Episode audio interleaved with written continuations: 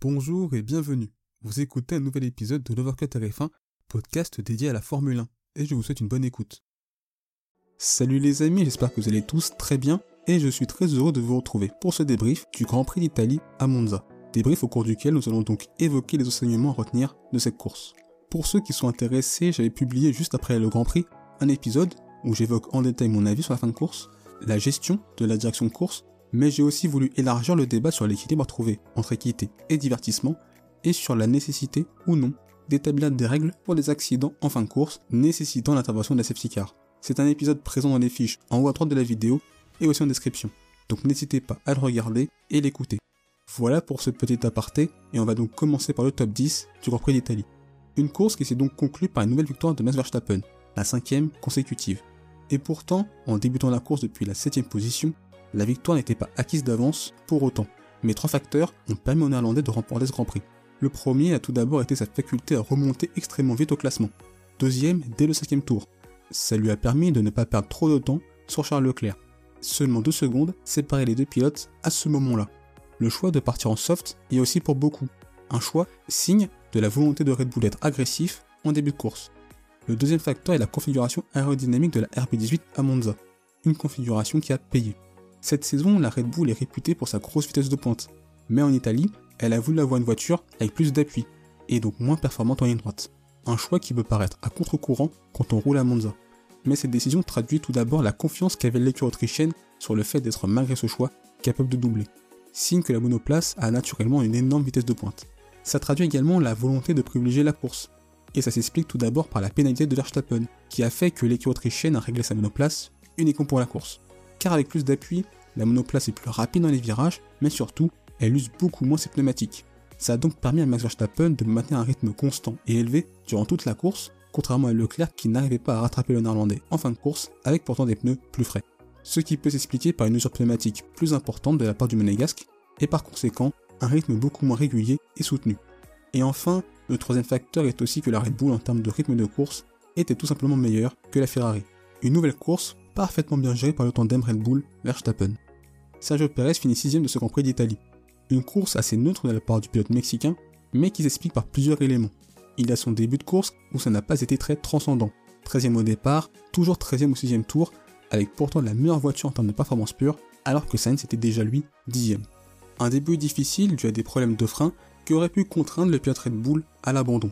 Son arrêt précoce dès le 7ème tour pour chausser les durs lui a permis de régler plus ou moins son problème de frein, de se retrouver seul dans l'air libre d'avoir son propre rythme, chose impossible dans le peloton, et donc d'undercuter pas mal de ses concurrents.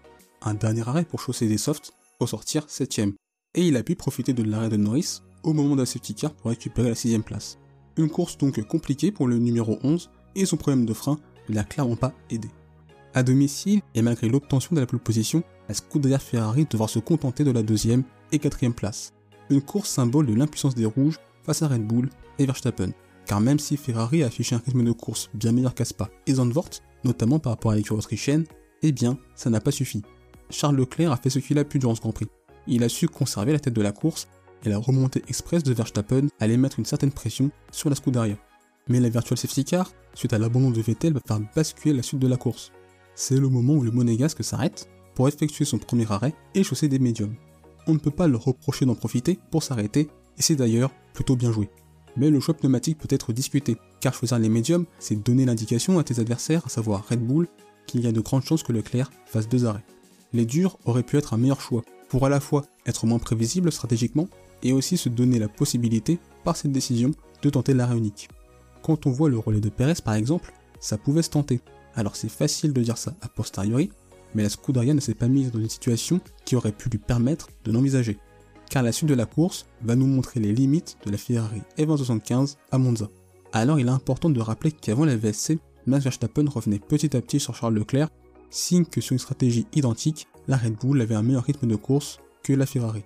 Et là où Leclerc dans sa fin de second relais s'écroulait petit à petit face à Verstappen, chaussé alors de pneus beaucoup plus frais, eh bien le néerlandais a su stabiliser son écart sur le monégasque une fois que ces derniers avaient réalisé son dernier arrêt au 33e tour, et ce, malgré des pneus plus usés pour le pilote Red Bull. Ça souligne tout de même la marche qu'avait l'équipe autrichienne ce Ferrari et la différence d'usure pneumatique entre les deux écuries. Comme je l'ai dit précédemment, le choix de Red Bull a clairement payé. et on peut penser que quelle que soit la stratégie appliquée par Ferrari, Red Bull et Verstappen allaient finir par gagner, tant l'RB18 avait davantage sur la Ferrari F175 dans le temple de la vitesse. Carlos Sainz a quant à lui assuré l'essentiel, et le mieux qu'il pouvait faire au vu de sa position de départ. L'Espagnol a réalisé une remontée très rapide, favorisée aussi par un Daniel Ricciardo qui retenait une grande partie du peloton derrière lui. Mais il a su être incisif dans ses attaques, prolonger son relais pour ressortir cinquième et virtuellement quatrième. Comme attendu, l'Espagnol a vécu une course d'attaque, dans laquelle il a été très bon. À voir lors des prochaines courses lorsqu'il sera à la lutte directement face à Leclerc, les Red Bull et les Mercedes. L'écurie allemande justement avec troisième, George Russell et Lewis Hamilton cinquième. Un résultat plutôt bon pour les flèches d'argent avec deux pilotes qui ont vécu une course diamétralement opposée. Celui qui partait depuis la deuxième position a dû vivre l'une des courses les plus calmes de sa saison. On a très vite compris que l'ancien pilote Williams n'allait pas pouvoir faire mieux qu'une troisième place. Rapidement dépassé par Verstappen, sa Mercedes n'avait clairement pas le rythme des Red Bull et des Ferrari. Malgré tout, c'est une course propre, solide de sa part. Un nouveau podium du pilote Mercedes, le septième de la saison. Il n'est pas loin de la deuxième place du championnat pilote, à seulement 16 points. Et sur des circuits plus favorables à l'écurie allemande, il pourrait à l'avenir tirer son épingle du jeu comme en France ou encore en Hongrie. Lewis Hamilton, comme Carlos Sainz, a dû réaliser une course d'attaque. Comme je l'avais dit dans mon débrief de qualification, sa remontée était plus lente que celle de l'Espagnol, ce qui n'est pas une réelle surprise. Un premier relais en mode diesel, durant lequel il a peiné en début de course, 18ème à la fin du 6ème tour, quand Sainz, lui, était déjà 10ème. Mais au fil des tours, son rythme a été de mieux en mieux, commençant enfin à remonter le peloton. Le choix de prolonger son relais en médium a été très judicieux, car cela lui a permis d'imprimer son propre rythme seul, et donc de se trouver en bonne position au moment d'effectuer son unique arrêt. Car alors chaussé de pneus neufs tendres, ses concurrents n'ont tout simplement rien pu faire. Pour Mercedes, comme d'habitude, ça a été mis en course comme qualification. Mais à Monza, les flèches d'argent étaient tout de même un ton en dessous des Red Bull et des Ferrari. Et cette performance est malgré tout conforme aux qualités et faiblesses de la F1 W13, avec notamment une traînée trop importante qui la ralentit en ligne droite. Il n'était donc pas farfelu d'imaginer les flèches d'argent souffrir entre guillemets dans le temple de la vitesse. L'anomalie était plutôt de la voir tenir le rythme de Sainz à Spa. Mais on arrive sur des courses comme Singapour ou encore Suzuka qui pourraient sur le papier être plus adaptées à la Mercedes. Lando Norris termine ce Grand Prix à la 7ème position et c'est le vainqueur de la bataille du midfield. Et en partant 3 on peut considérer que ce n'est pas une surprise, mais ça n'a pas été simple pour autant. Le Britannique a réalisé un départ absolument catastrophique, littéralement scotché sur la ligne de départ. Il s'est retrouvé coincé dans le train Ricardo, mais il a prolongé son relais en médium car quand Ricardo s'arrête dès le 19e tour, le Britannique lui s'arrête au tour 35. Le rythme de son équipier australien durant ces 16 tours lui a permis de ressortir à proximité de Gasly, Hamilton et Ricardo avec des pneus bien plus frais. J'ai l'impression que McLaren a volontairement rallongé le relais de Norris, étant conscient justement du rythme de l'Australien et de sa facilité à rester devant ses adversaires. Il a donc pu doubler le pilote AlphaTauri et son coéquipier après consigne d'équipe. Il a malheureusement perdu sa sixième place au moment de la safety car avec un arrow stand entre guillemets gratuit pour être agressif en fin de course, mais fin de course, il n'y a pas eu. Pour Daniel Ricciardo, c'est un très bon week-end qui s'est malheureusement mal terminé.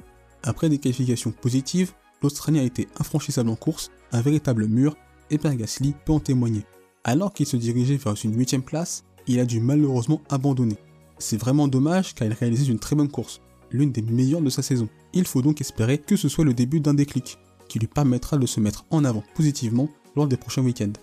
Pour l'écurie de Walking, c'est un week-end mitigé. Bien sûr, la performance est au rendez-vous, mais dans un week-end où les oranges étaient meilleurs que les alpines, l'abandon de l'Australien fait un peu mal, car ils auraient pu engranger encore plus de points.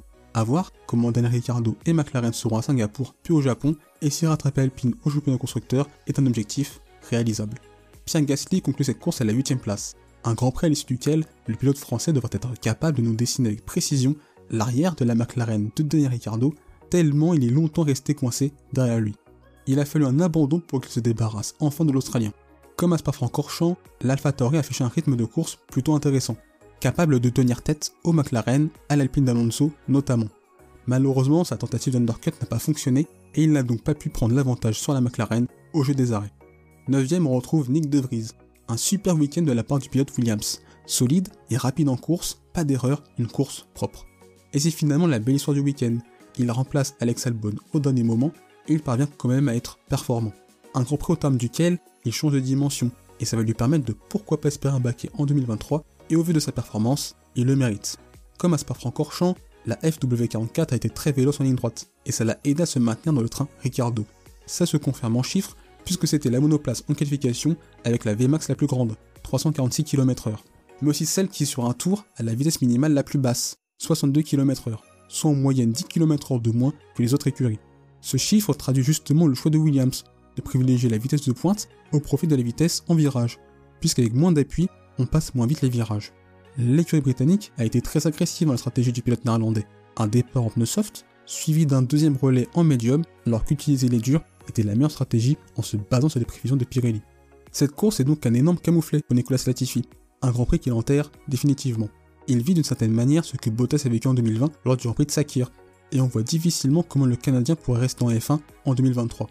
Malgré tout, l'absence d'Albon peut donner des regrets à l'équipe britannique, car avec l'arrivée sur le tard de Nick de Vries, on peut penser que le Thaïlandais, habitué à l'équipe et à piloter ses monoplaces, aurait pu mieux exploiter la FW44 que le Néerlandais. Un meilleur résultat était donc potentiellement possible. Et enfin, Guan termine ce Grand Prix d'Italie, dixième. Une course qui va redonner le sourire au pilote chinois, mais également son écurie. C'est la première fois depuis le Grand Prix du Canada qu'une Alfa Romeo finit dans les points, soit depuis cette course. Les nombreuses pénalités lui ont permis de débuter la course dans le top 10, et plus précisément 9ème. Sa course a été solide, très sérieuse, et c'est je pense ce qui décrit le mieux les performances du pilote Alfa Romeo cette saison.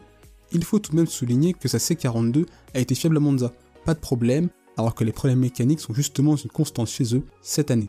Et après un début de saison, où elle rivalisait avec les Mercedes et pouvait envisager la quatrième place du championnat constructeur, l'écurie suisse est rentrée dans le rang avec des performances bien en deçà, mais aussi une fiabilité qui est le véritable talon d'Achille de la C42 et ne lui permet donc pas d'optimiser ses résultats.